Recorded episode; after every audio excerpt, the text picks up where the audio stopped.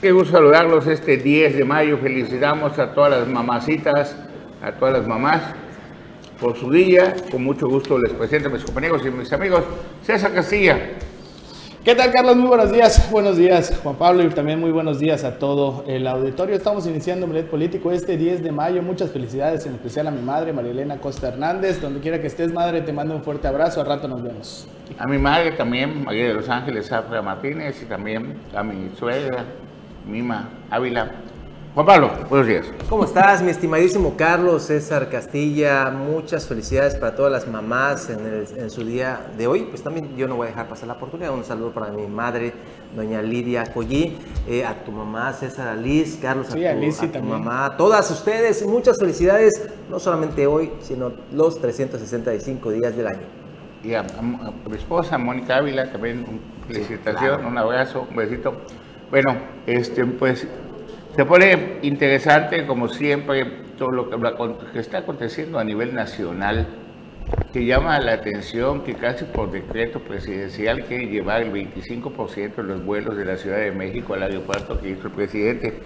Quiere demostrar a toda costa de que va a funcionar el aeropuerto Sí, eso estaba, eso estábamos viendo. eh, el 25%, de hecho ya empezaron a, a disminuir las, los vuelos que están llegando al Aeropuerto Internacional de la Ciudad de México y bueno, ello podría generar inclusive mayor tráfico aéreo y ojo con lo que ha estado pasando últimamente.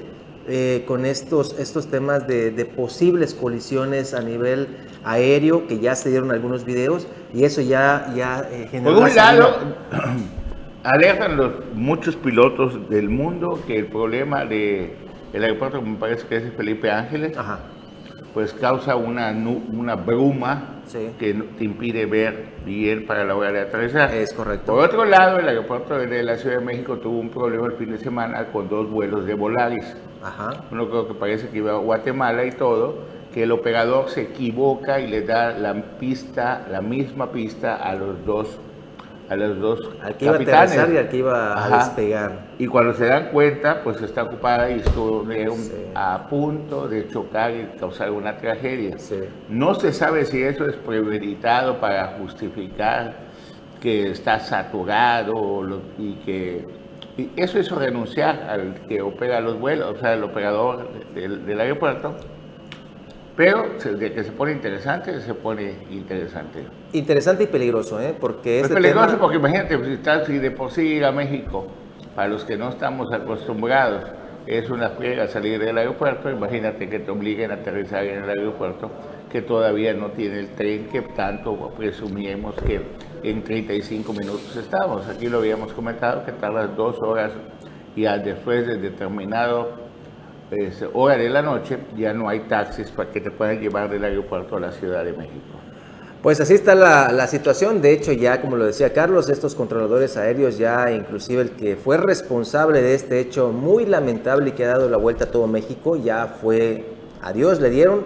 Pero pues el problema continúa. Han señalado que no hay capacitación constante para los controladores y ahora con toda esta gama por este nuevo aeropuerto, pues también se están eh, ampliando las, las líneas de conectividad, entonces igual ahí hace falta mucha capacitación, según lo que han estado informando las autoridades federales. Pero el asunto es que ya se dieron estos hechos, los pilotos están en, en alerta máxima porque dicen, oigan, ya pasó una vez, ya pasó dos veces y no queremos que se suscite un accidente de escalas mayúsculas. A ver, César Casilla estuvo en el GIEC ayer. ¿Qué pasó ayer en el GIEC?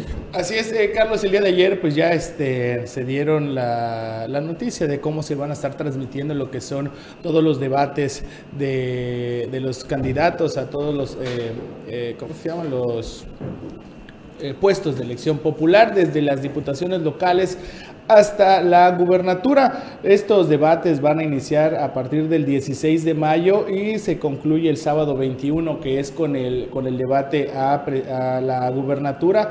Los cinco eh, candidatos a la gubernatura ya han confirmado. Este es el debate que se llevó el día de ayer. En, en la un momento más lo vamos a tener, vamos a tener algo en el debate. Ahí, solo estuvieron cuatro. Ajá. falta Mara Lezama, ya que pues según todas las encuestas va arriba Este es un debate ciudadano, no es el organizado por el IEC. Reclamamos que Ese se organizó por Coparmex. En solidaridad. Ese fue el día de ayer. El de Coparmex, ¿no? Sí. Y llamó la ausencia pues, de la que va en primer lugar según las encuestas de aceptación de la gente de la coalición Juntos Haremos Historia, de Morena, el PT, el Verde Ecologista y Fuerza por México.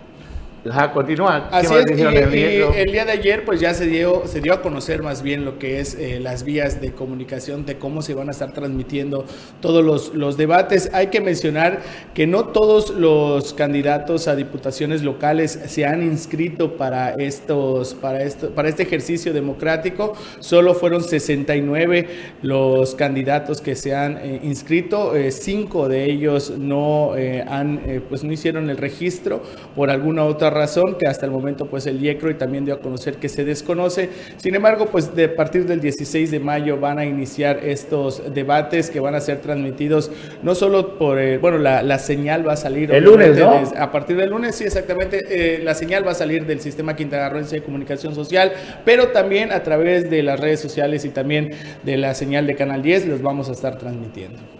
Entonces, una semana de debates, la que viene, ¿no? Así es, a partir del 16 de mayo al 21 de mayo, que el 21 se concluye, que es el sábado, se concluye ya con el debate a la gubernatura, donde los cinco candidatos están pues ya inscritos y aseguraron su participación en, estos, en este ejercicio democrático. Oye, Carlos, y en estos debates que se esperan en los próximos días, ¿crees que se pongan buenos? Porque con eso que ya ves que Pues, no a ver, más lo que pasó ayer, ahorita A ver, si en el debate ciudadano, donde 13 líderes de opinión, para que se ponga bueno, tiene que participar la que va en primer lugar. Si no va la que va en primer lugar, pues los otros se le van a dedicar a tirar nada más piedras a la que va de puntera. Claro. Entonces, ya en el pasado hubo un debate donde no asistió Andrés Manuel López Obrador a la presidencia de la República. ¿Sí se acuerdan? Sí, cómo no. Ah, bueno. Y ahora, pues le habrán recomendado, porque eso, eso no, no, no lo decides tú, sino los asesores de- que vienen de México, que vienen de, pues ahora sí, del, de la estructura de tu partido a nivel nacional, como se están dando las cosas en Morena, pues te recomendaron, pues sabes que no es recomendable asistir, estoy, estoy suponiendo, ¿no? ¿Por qué? Porque todos se te van a ir encima queriendo bajar, bajarte la aceptación que ya tienes. Pero vamos a ver un extracto en un momento más de lo que sucedió ayer en Solidaridad. Por otro lado, también, no sé si ya lo tenemos, es de que pues resulta que sí se cometió violencia generalizada o ¿cómo se llama? contra Jensuni Martínez. Entonces, hoy el tema, cuando antes de que inicien las campañas, nosotros habíamos platicado que las campañas se podrían ganar o perder en los tribunales, ¿se acuerdan? ¿Cómo no? Bueno, pues resulta que pone una demanda Jensuni Martínez por violencia política. Creo que ya lo tenemos, lo, No, lo compartió nuestro amigo Abraham Cobo. A ver si ya lo tenemos. Para que, por un lado, te dicen que no procede la demanda que puso Jensuni contra Laura, pero por otro lado que sí procede. Entonces te confunde un poco porque ya hay diferentes tipos de violencia política. Entonces hay que tener mucho cuidado si tú te metes de candidato o de candidato, sobre todo los hombres, porque pues ahora sí que que ya nos superaron lo que sea de No- sé si tenemos ya ya- la ta- ley, ta- también hay que ya la ley está mucho más a favor ya de, de las damas. Dicen que porque hay una deuda histórica ya no hay ya la equidad o sea no hay los mismos derechos las mismas obligaciones ya está pues de 150 candidatas candidatos que hay a las diputaciones 104 son mujeres imagínense ya no hay ni siquiera la paridad pues ya estamos como a, a 2 a 1 Sí, ya tenemos ahí el... el- ya lo tenemos. ya. A ver, vamos a ver qué, qué fue lo que pasó. Se ordena a la ciudadana Lauralín Fernández Piña, en su calidad de candidata a la gubernatura del Estado de Quintaro, emita una disculpa pública mediante un comunicado emitido en algún medio de comunicación masiva o red social verificada de la denunciada hacia Yensuni Idalia Martínez Hernández, presidenta municipal del municipio de Otompe Blanco, en un plazo de siete días naturales a partir de la notificación de la presente resolución y deberá notificarse a este tribunal dentro del término de 20 Se puede retroceder para que nos digan primero, primero nos dicen que no procede. Luego que sí procede. Entonces, para que lo enteremos un poquito mejor. Sí. Es, es, Lo- hubo, lo tiene hubo por un de- el hubo un debate entre la, entre la magistrada este, Claudia, que es la que ella quedaba, bueno, que ella aseguraba que sí hubo la, la- la- la- este acto de violencia, y eh, el magistrado eh, presidente es el que estaba dando a conocer por los motivos por los cuales sí se estaba acreditando. Sí, esta- porque esta dijo que ella, ella ni apareció en la boleta. Y Exactamente. le, Y dijo, es- le dijeron que no estaba capacitada para llevarla. O sea, algo así. Haciendo un poco de contexto, esto surgió desde una entrevista radiofónica que le hacen a la candidata este, Laura Fernández Piña, donde ella remete en contra de la presidenta. De ahí es donde inicia toda esta, to- toda esta situación que, que, pues llega a lo que No hay que olvidar que, que en el registro de Maga Lezama, en el directo, la primera, este, el primer, eh, la primera muestra de músculo que dio Maga Lezama aquí en la capital del estado, claro. muchísima gente fue llevada por Jensuni Martínez. Acuérdense que había unas playeras que se diga, Yendo. ya vamos. Yendo con Mara. Yendo, Yendo. ¿no? Yendo con Mara. Entonces, ese era para que identifiques quienes, esas yendo, pues no son camisas que compraron cada quien y dijo me la voy a poner, sino que se las entregaron. Entonces, eso hizo, pues, fíjate que llama la atención lo siguiente, la que propone, la que mete la iniciativa Ajá. de violencia de género político, que parecía una vacilada cuando lo oí la primera vez porque me lo declaró en Puerto Morelos. Es Laura Fernández Piña. Y hoy es... es- Y Y, hoy- es violentadora. Y hoy eh, es- sí, Por eso hay una frase de que, por así que, con la vara, bueno, ¿cómo se llama? Por la vara que mida serás medido. O los carniceros de hoy serán las reces del mañana. Sí, fíjate, Cosas na- que- nada más para, para que el público sepa más o menos los conceptos. eh, a ver si nos puedes vestir la información con, con el video que veíamos hace un ratito de la sesión del Tribunal Electoral. Dice, eh, primero se declara la inexistencia de las conductas denunciadas contra Laura Fernández Piña, candidata a la gubernatura, ya lo sabemos. Esto por violencia política contra las mujeres en razón de género en agravio de Jensuni Martínez Hernández.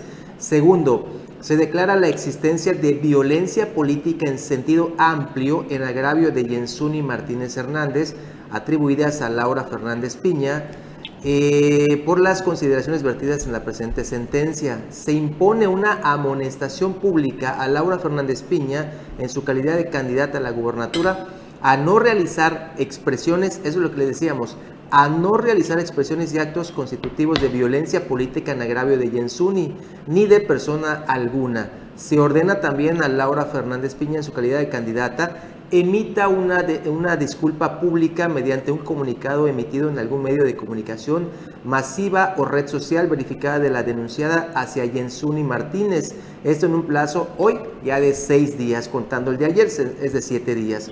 Ahora, Y- conociendo a Laura Fernández, ¿va a pedir disculpas? ¿Que Mm, no Lo creo, dudo. Yo, yo creo que se va a la sala Ah, regional. Se va a la, a la sala regional, que Sí. pase el tiempo y ya no te pido disculpas. Pero ¿qué es lo más fácil? ¿Sabes que Una disculpa y sigo mi campaña.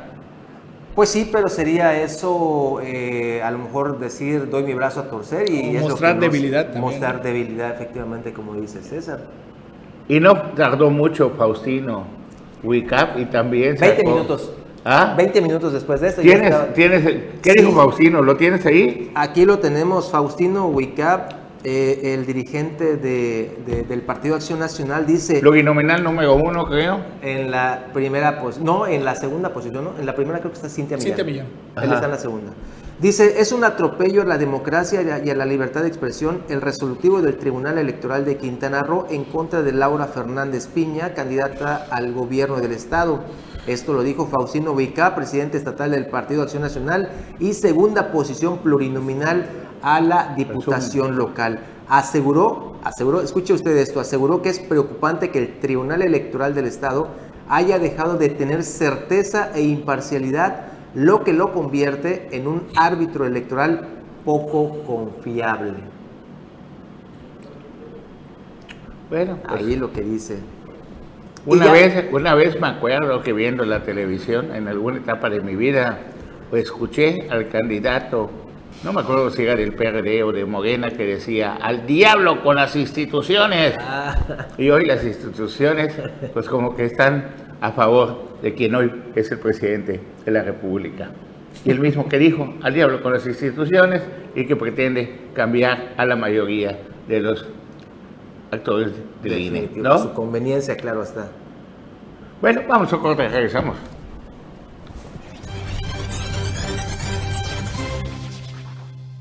Ya lo vio usted, ya estamos de regreso y saludo con mucho gusto a mi amigo Anuar Moguel en esta mañana. Anuar, ¿cómo estás? Buenos días. Muy buenos días, Juan Pablo, César, Carlos. Buenos días a usted que está en sintonía con Omelet Político. Bueno, pues vamos a seguir con información. César, lo que tenemos preparado para nuestros televidentes. Pues sí, este, vamos con la bueno, Mara Lezama continúa en campaña y pues ha eh, asegurado que va a ir en combate a la corrupción con honestidad y cercanía. Esta es parte de la información que ha generado Mara Lezama en su campaña. Vamos a ver.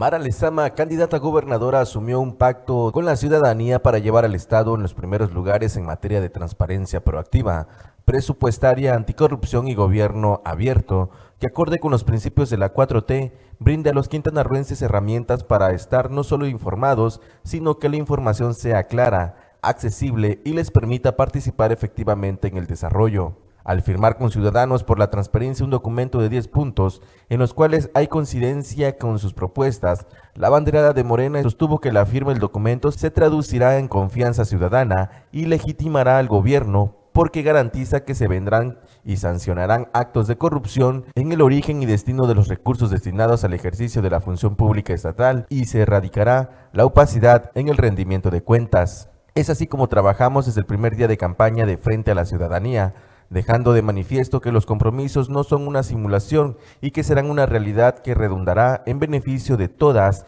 y todos los quintanarruenses expuso ante los socios de esa y otras organizaciones. Asimismo, garantizó la modernización del registro público de la propiedad, dotarlo de autonomía para la certeza jurídica de la tierra, digitalizar los trámites recaudatorios y hasta donde sea posible los regulatorios, mantener activas las plataformas de transparencia y participar como gobernador en la glosa ciudadana de transición para el diálogo permanente, entre otras cosas. También señaló que un gobierno democrático estimula la participación ciudadana y rinde cuentas porque el dinero es del pueblo, es sagrado y hay que erradicar prácticas corruptivas que llevan la mala calidad de vida de las personas y al desorden.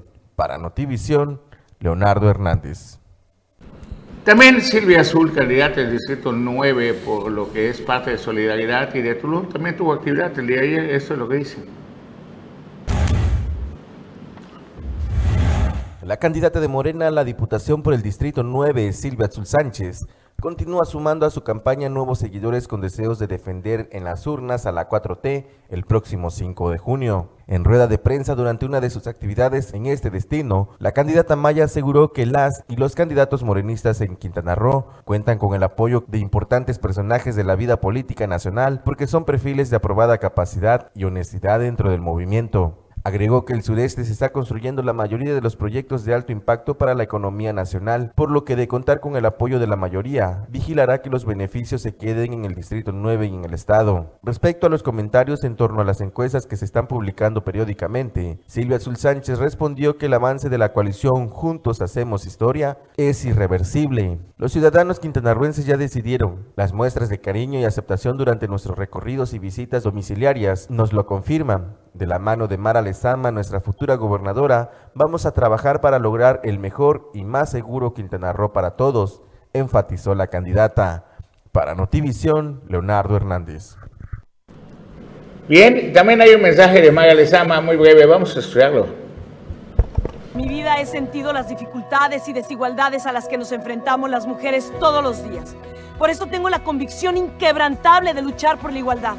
En Quintana Roo vamos a crear la red de centros de cuidado infantil y brindaremos apoyos a las madres para la alimentación de sus hijas y de sus hijos. Voy a trabajar para combatir la violencia de género, para construir oportunidades, para que ninguna mujer se quede atrás. Mara Lezama, candidata a gobernadora de... Bien, pues ya le dimos la bienvenida al profesor Hernán Moguel. Ya estamos aquí. Bueno, profesor, ¿Me puede decir por qué no fue maga el debate ayer? Mm, ¿Y por qué te podría yo decir? ¿Soy miembro de su equipo de trabajo o de su agenda? No, no, no soy grosero, nada más. No soy grosero, pero no, estoy contestando con todo respeto. ¿Soy acaso miembro de su equipo de trabajo para saber la razón por la que no fue? Usted es una de las personas más informadas, por eso le estoy preguntando. Es correcto. O sea, pero usted lo toma como que yo lo estoy agrediendo. Pues tú también eres una de las personas más informadas. Pero es que no, no lo sé. Vamos a ver el resumen de lo que pasó ayer en el debate ciudadano de la Coparmex de liberar el presupuesto es muy importante. Actualmente, solamente el 20% del presupuesto total anual está libre para poder ejercer. Es increíble que se pague más de deuda pública que lo que se gasta en seguridad pública, en salud, en educación. Reorientar el gasto será una tarea importante.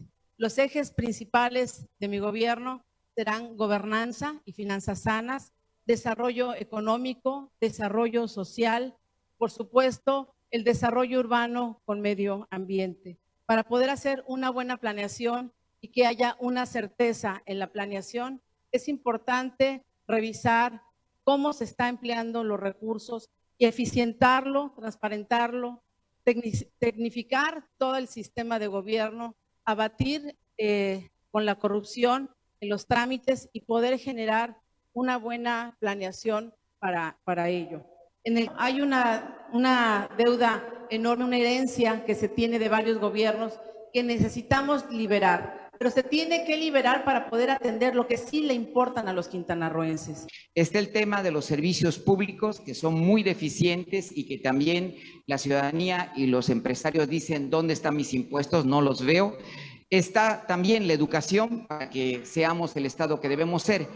Para esto, todo esto requiere un ordenamiento o un reordenamiento financiero severo. Las finanzas estatales están destrozadas, no solamente las estatales, también las municipales. Ahí luego hablaremos de ello en cada municipio. Pero esto requiere un reordenamiento severo, quitarle la corrupción a todo lo que hoy lastima y evita que el dinero se invierta con la gente y buscar recuperar nuestra soberanía. Como Estado somos Estado libre y soberano. Sin embargo, en nuestro Estado ocurren cosas que lastiman nuestro desarrollo. Estamos creciendo, pero no estamos creciendo de una manera racional.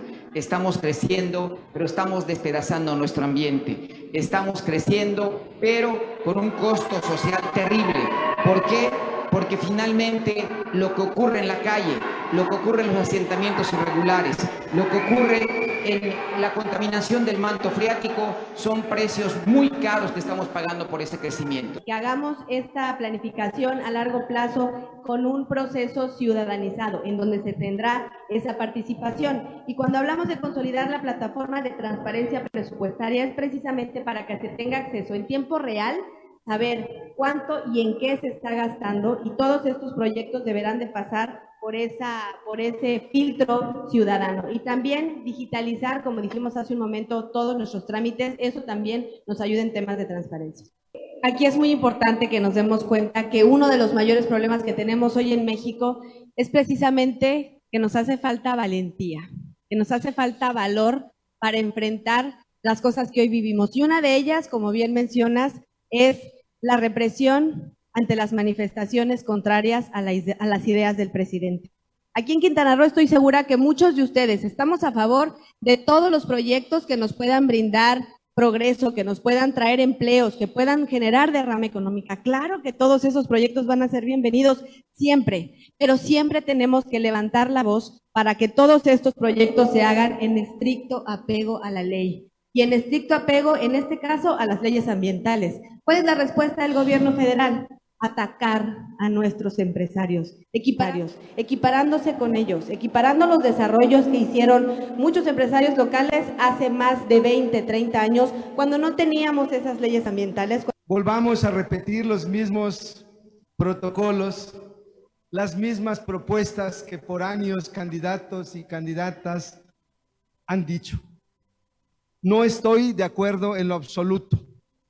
Sencillamente tenemos que analizar cuáles son nuestras prioridades, cuáles son nuestras potencialidades como personas para poder entender o saber a dónde vamos y si podemos hacerlo. Nuestros ejes más importantes de nuestro proyecto es más salud, más inclusión social, más protección al medio ambiente, más educación, más economía y su diversificación y más seguridad. No podemos avanzar. Todos tenemos en nuestro plan de desarrollo que sí podemos. Nuestra realidad financiera en el Estado, bien lo ha dicho el compañero, no se puede. Eso tenemos que ser realistas por una deuda que tenemos impresionante. Solo, solo lo podemos lograr que hagamos equipo, la clase empresarial, las asociaciones, la clase trabajadora y un gobierno responsable que esté dispuesto a entregarse a el pueblo. Este debate ocurrió ayer en Playa del Carmen, debate ciudadano organizado por la Coparmex, donde efectivamente la ausencia notoria fue de la candidata de Juntos Hacemos Historia, Mara Lezama Espinosa. ¿Cuáles serán las consecuencias de su no participación en este debate? Eso es lo que habría que analizar. Eh, ojo, no es el único debate que habrá. Viene otro que se considera el debate oficial este organizado por las autoridades electorales, por el IECRO, y que será transmitido a través del sistema quintanarroense y otros medios, que será el 21 de mayo. Allí está confirmada la asistencia de los cinco participantes.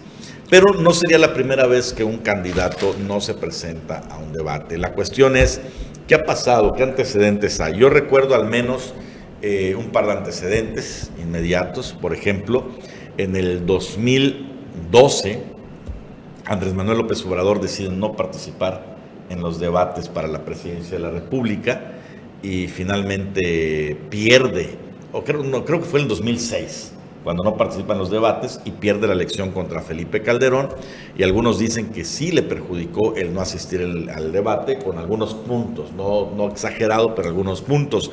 O un caso aquí en la presidencia municipal de Tompe Blanco, eh, que en paz descanse, Hernán Pastrana Pastrana como candidato tampoco participó en el debate oficial de candidatos y no pasó absolutamente nada. Cosa que yo creo que también en este caso es un debate ciudadano, es como... A ver, es un debate ciudadano eh, organizado por la Coparmex, por el Consejo Empresarial, ¿no? Coordinador empresarial, y pues para nadie es un secreto que la que va en primer lugar, según todas las encuestas, es Mara Lezama. Así es. Y sabe que al participar en el debate que sea, se le van a ir todos encima a Mara Lezama con tal de bajarle puntos y eso es algo natural. Entonces, decíamos antes de que llegara a Sanuar, de que por lógica tus asesores, ya sean de aquí, de México, de donde te los pongan, pues normalmente a todos los candidatos y candidatas de Morena le están mandando asesores de este México, Así es. de, de, de Morena,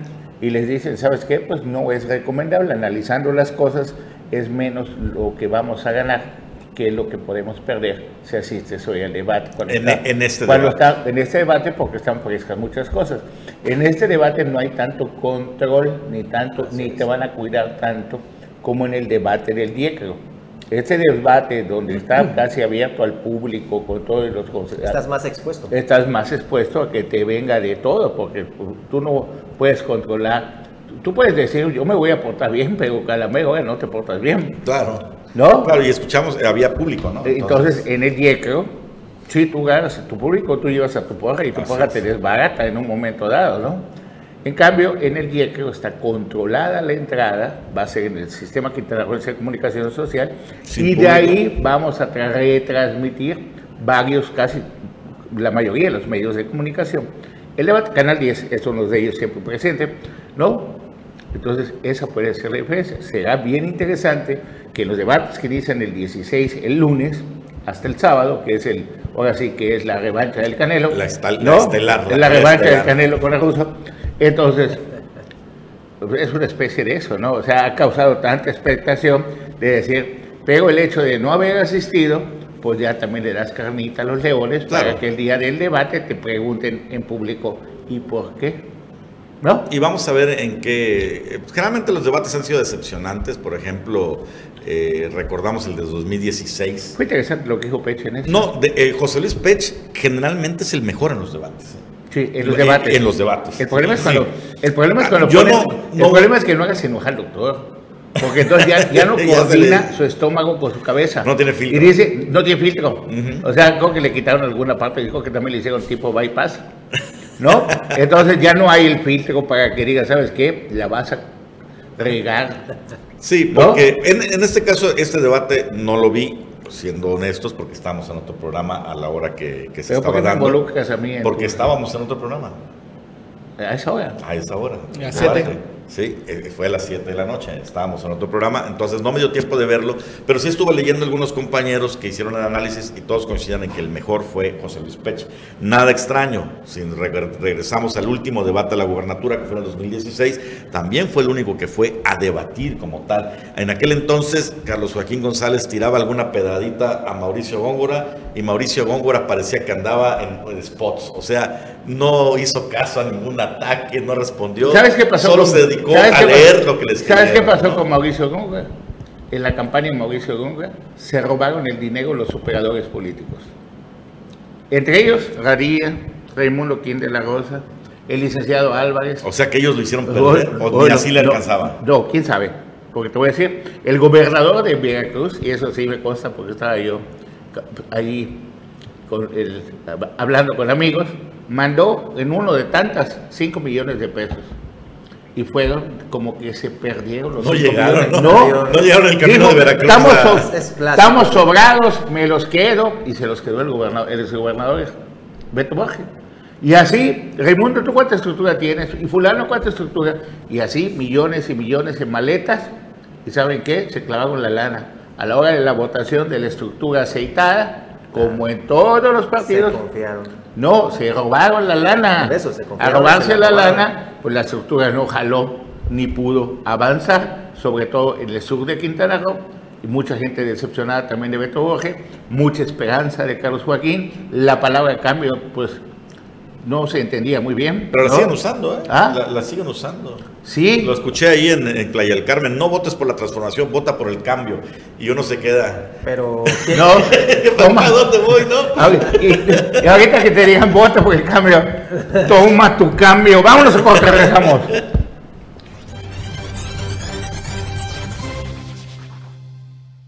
Ya estamos de regreso en Novelet Político. Continuamos. Eh, sí, hace ratito estábamos preguntando qué tanto puede afectar eh, el tema de la no llegada de Mara Lezama a este debate ciudadano organizado por Coparmex. Creo que muchos dirán lo mismo que su servidor, no creo que le afecten mucho porque es el inicio de los debates al, formal que será el 21 de este mes. Hay una encuesta que está saliendo Anuar Moguel, Carlos Pérez Zafra César Castilla, y aquí vea usted cómo es la, la- la referencia ciudadana. A ver, ahí está, vea. Por eso es que les decimos que no creo que afecte tanto. El tema de Morenos, Morena sigue impresionantemente. A ver, pero ¿quién hace la encuesta? Nomás para Grupo Reforma, nada más y nada, Nada más. Grupo Reforma. Que lo veo, a ver, nada más te voy a decir una cosa. No he visto bien la encuesta, pero el grupo Reforma he visto que el Templo Mayor lo veo muy tirado, Inclinado. muy- muy- con una inclinación muy fuerte. Pero Ok, vamos a pero ver. esto no es Amara Lezama la encuesta. Esta O sea, encuesta Morena fue en general a nivel Ajá. nacional sobre los partidos. Sí. Entonces vamos a regresar al, al- al punto. Ahora sí, Juan Pablo. Sí, mira, ve, nada más, vea usted, Morena, el nivel de aceptación que tiene, las preguntas que también se hacen y los conceptos. Dice, partido que beneficia a los que menos tienen, Morena. Partido que maneja mejor los programas sociales, Morena. Que se preocupa por la gente, bla, bla, bla, Morena. Y ahí hay algunas preguntas igual que... O- ojo, no son hechos, son percepción. Ajá. Es decir, a la gente que le contesta, que le pregunta, contesta esto. Eh. No es que realmente sea Y así. la ¿no? percepción es eh, que este, esto puede Abismal. ser lo que se traduzca en votos para la jornada electoral. Abajito ya vienen otros, otros conceptos. Dice, eh, ¿qué partido tiene, le ha hecho más daño al país? Y ahí Morena tiene apenas el 10%, pero lo- los que están señalando los, los- la gente es el PRI, el PAN, precisamente. el No, pero ¿quién más- tiene 58? El PRI. El PRI, ¿verdad? el más machista, el PRI. El que roba más cuando gobierna, el PRI. El que tiene vínculos con el crimen organizado y también gana el tricolor. Por ello hemos, hemos dicho que el Partido Revolucionario Institucional, pues, sí está bastante, bastante Llamó mucho, la, esta- llamó mucho la atención la publicación de esta encuesta porque hasta ahorita Grupo Reforma era catalogado como el pasquín inmundo, ¿no? Por parte de los morenos, nunca ha sido pro morena. Pues a lo mejor ya lo convencieron. A lo mejor ya se están alineando. ¿no? Pues, pues, claro, porque pues... eh, te digo, he visto las últimas publicaciones de, de- de Templo Mayor, que es la, la- el editorial del periódico. Y viste muy a los candidatos de Morena. Y lo veo muy inclinado a favor de Morena. ¿En solo en Quintana Roo o en los seis estados Bueno, donde pues hay- te imagínate que en una de las partes dice qué, ta- qué tanto será la desesperación de, de- de Movimiento Ciudadano en Quintana Roo a que Roberto tiene que Palazuelos. recurrir a Roberto Palazuelos. Entonces, ¿cómo vas a desviar el editorial de un periódico tan importante como que es el periódico del Norte, creado en Monterrey, donde gobierna Samuel García y, el hijo de Luis, Luis Donaldo Colosio en el municipio? Y, y, ¿sabes qué? Pues que- que se ve que los están maltratando ahí en ese estado y por eso están tirados contra todo lo que huele a movimiento ciudadano. Y por daño colateral o pues le pegan a otros actores políticos. No creo que estén maltratados en Nuevo León. Pues Son- tampoco- es una estra- son pues es- empresarios pues- que bien dividen. O sea, una cosa es Nuevo León, otra cosa es fuera de Nuevo León. Bueno, vamos a ver, que lo que sucede está abismal, eh, como se ven las encuestas que han sido publicadas hasta el momento. Eh, pero, Ayer me pero- llamó la pero atención. esta percepción no está lejos de la realidad. Pregúntale a la gente de la calle y te va a es. contestar más o menos lo mismo. Bueno, uno que camina a los pueblos escucha cosas diferentes a la No, pongas, no le pongas nombres, ponles partidos y, y luego me dices. Ah, bueno, a ver. Es que ahí fue partido. a ver, a ver. Bueno, voy a hacer un poquito. ¿Cómo hace? ¿Hago comillas o no? Sí, abro ya- paréntesis. ya que no me acuerdo, puta, y aparte, creo que así. sí. Estábamos hablando ayer en otro programa y tuvimos la oportunidad de entrevistar a dos candidatas. Muy buenas candidatas, luchadoras, trabajadoras. Que podrán escucharlas aquí en que, Omelet que las, va- las van a ver ustedes el jueves y el viernes acá. Una se llama Débora Angulo, que es la candidata del distrito número 15 por el Partido Revolucionario Institucional. Y la otra, Zapira Medina, Michelle Medina. Michelle Medina, ¿no? Las dos súper preparadas, súper todo. Y nos empezaron a platicar de que están sus caminatas y que hablan con la gente y todo. Y se llevaron las dos entrevistas, o sea, por separado. ¿Y qué crees? A diferencia, por decirte algo, te voy a poner ejemplo a Silvia Azul. Y junto con Mara vamos a gobernar y vamos todo. Y junto con Mara, o sea, todos los candidatos a diputados y diputadas de Morena se, unen a su candidata a gobernadora y promueven que el voto de ella sea para su gobernadora. Y viceversa, su candidata a gobernadora, Mara Lezama, en todos los mítines o to- todos los eventos, promueve que voten a favor de los candidatos Las de Morena. ¿Tú crees que en algún momento estas dos damas que entrevistamos ayer, tanto Débora como Michelle, dijeron vote por Leslie Henrys? ¿No? Ninguna. ¿No será que se te pasó? ¿A mí? ¿Por qué? Pues digo, no, a lo mejor no lo escuchaste bien. ¿Estaba mal conmigo o pudo haberlo preguntado también ni a así, Hernán? no, No, no, no. nada. Nada. Imagínate en la calidad de abandono que tiene el PRI a sus candidatos. Y, les, y vuelvo a lo mismo. El, el que peor, el aliado más grande de los contrarios, que cada vez queda más chiquitito. El PRI, vi una encuesta, les decía la semana pasada, donde el PRI hoy en día, a gobernadora, tiene 2%. Y es una excelente mujer, le es mi respeto absoluto para ella. ¿Qué pasa? La abandonan a su suerte.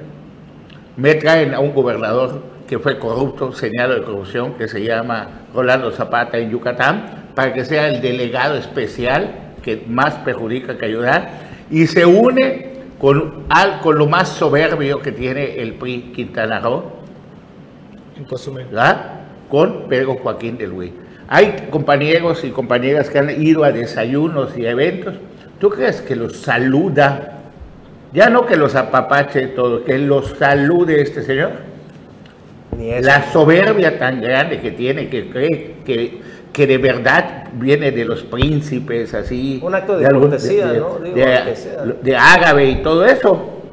No, papacito, es, es de verdad intolerante la presencia del Señor en los eventos porque no ayuda a los candidatos, solo les perjudica.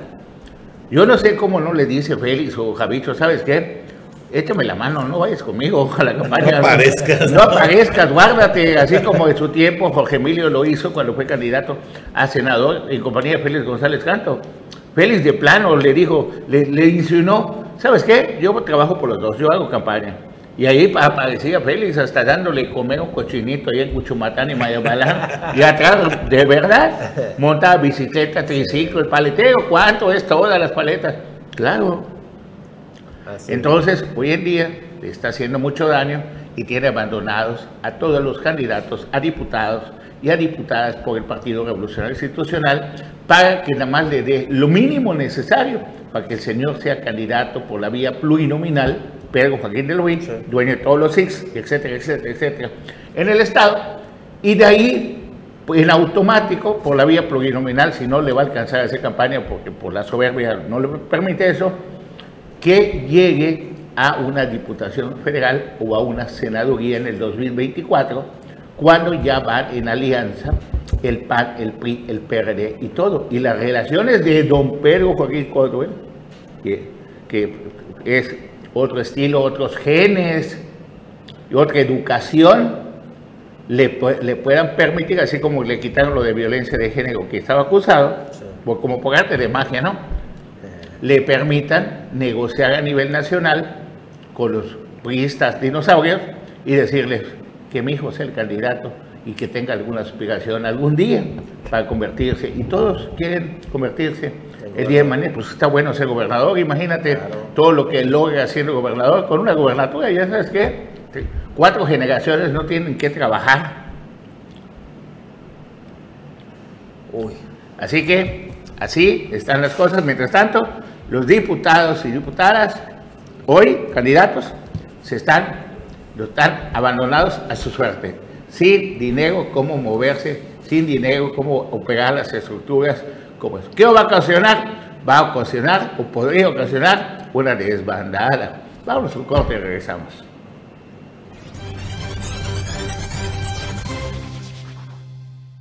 Ya, ya estamos de regreso. Vamos a ver las actividades que tiene Hugo Ballesteros en el distrito 13 aquí en Quintana Roo.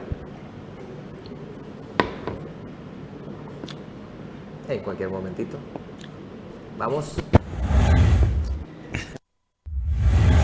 A tempranas horas del día, Hugo Ballesteros Sánchez, candidato a diputado por el Distrito 13, sostuvo una entrevista en una conocida radiodifusora de José María Morelos hablando de los cuatro ejes que contemplan sus propuestas legislativas. Legislar para mejorar las oportunidades del sector primario, como es la agricultura, ganadería y apicultura, es darle un impulso enorme a toda la gente del distrito, ya que en sus diferentes zonas estos sistemas de producción se distribuyen a lo largo y ancho del distrito. Incentivar el sector con leyes que permitan programas productivos de pozos profundos, mecanización de tierras, desarrollo embrionario en bovinos, fomento y protección de semillas para el mejoramiento de productos agrícolas, abrivaderos y sistemas eficaces de riego, entre otros. Es una tarea que ya empecé a realizar para que al llegar al Congreso no perdamos tiempo, comentó en la entrevista el candidato del PRI por el Distrito 13. Otro tema de vital importancia es el de la mujer Quiero decirles que con su amigo Hugo Ballesteros tienen garantizada una legislación que permitan empoderarlas y buscar tanto medidas de mayor protección a sus derechos como un mayor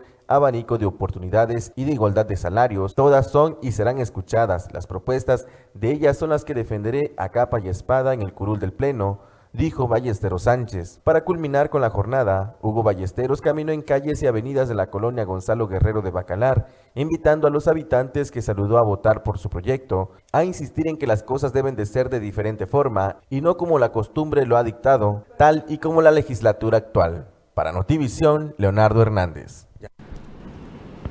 Bien, pues en su programa, si yo fuera candidato, le tocó esta ocasión a nuestro compañero amigo César Castilla ser el candidato a presidente municipal. No se lo pierda. No se lo pierda, es a las 9.30 de la noche, pasa el día de hoy, el día de mañana, se estrenó anoche. Le vamos a mandar una probadita de don César Castilla, candidato a la presidencia municipal de Otompe Blanco. Adelante. ¿Cuál va a ser el, trato o el acercamiento por los medios de comunicación? Porque cuando usted estuvo como director de comunicación, de comunicación social de Secretaría de Seguridad Pública, pues fue pésimo. Incluso hasta varios medios hablaron con el secretario para que fuera despedido. En caso de que llegue a ganar, ¿cuál va a ser el trato con los medios de comunicación? El trato con los medios de comunicación eh, va a ser cercano. Yo en, mi, en mi, mi semblanza y ahorita como se los di a conocer, se los dije, mi trabajo va a ser cercano a la gente, cercano no solo a los medios de comunicación, sino que a la población en general. Ahorita estoy aquí con ustedes, eh, hemos convivido, hemos eh, tenido pues mucha convivencia entre nosotros y ustedes se han dado cuenta cómo soy. A lo que tú te refieres, Jimmy, y, y, sí eh, pudiera ser cierto, yo en su momento también tuve que cumplir algunas instrucciones, como hablando de, de jerarquías y pues yo estaba abajo de una jerarquía y se tenía que aplicar. Sabemos que estuvimos en un gobierno en su momento que fue también pues represor, el, famoso gobierno de las vallas. Eso no me competía a mí. Yo lo único que hice fue en su momento también acatar algunas instrucciones, hice mi trabajo y si eso pues generó alguna molestia ante los medios de comunicación, pues lo lamento porque yo no lo hice. Fue instrucción vuelvo a repetir, de una jerarquía arriba de la mía. Fuiste director de comunicación social, ¿verdad? Nos estabas haciendo referencia. ¿Terminaste en la administración de, general? No. Continué. Continuaste.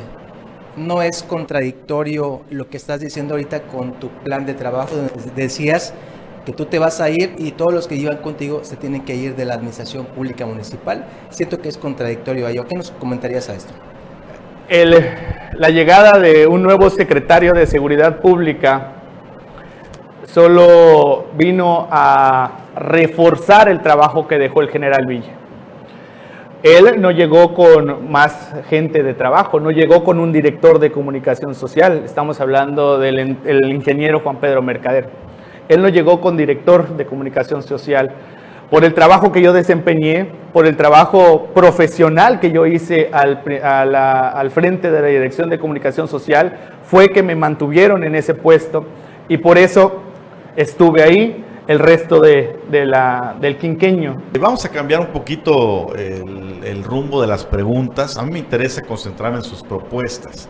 Escuché muy bonito su discurso, se ve que quien se lo preparó se lo, se lo hizo muy bien. Un servidor lo hizo. Este, muy buen discurso. Sin embargo, evadió usted un tema y no sé si lo hizo con dolo, con intención, o si no, no se ha dado cuenta que hay un gran problema crónico de muchos años aquí en la capital del estado, que es el transporte público.